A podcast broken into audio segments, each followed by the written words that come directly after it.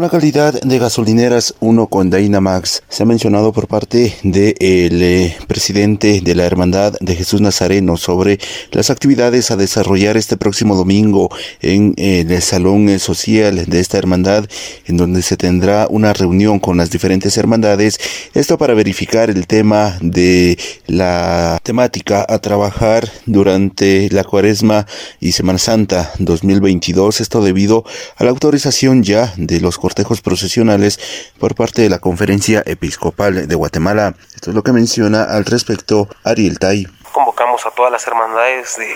de Quetzaltenango para el día domingo, eh, con el objetivo de que juntos podamos eh, fortalecer la fe de las personas, primero, pero también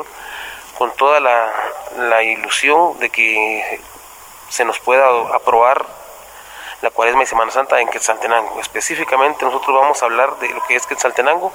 porque es un área diferente a la capital, a la antigua Guatemala. Aquí es una solemnidad completamente diferente a la que se vive y eso nos va a ayudar bastante a que podamos mantener un,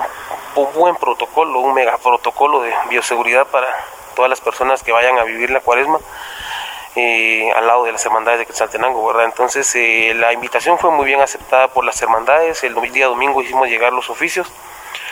y sí, la mayoría de hermandades están anuentes a, apoyar, entonces la reunión se va a realizar el día domingo acá en los patios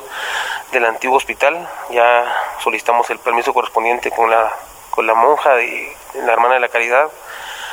Y pues les digo, esperamos que esto sea todo un éxito. Nosotros ya tenemos el,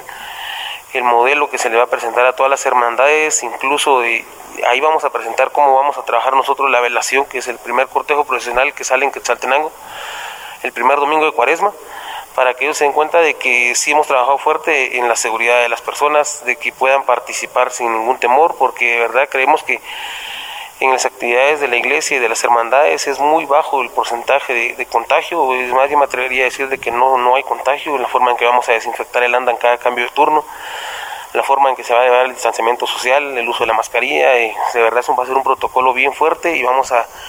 solicitar una reunión con el área de salud también, porque le vamos a presentar las hermandades eh, que la hermandad de Jesús Nazareno va, va a gestionar una capacitación para todas las hermandades de Quetzaltenango y una jornada de vacunación para todos los socios de las hermandades de Quetzaltenango.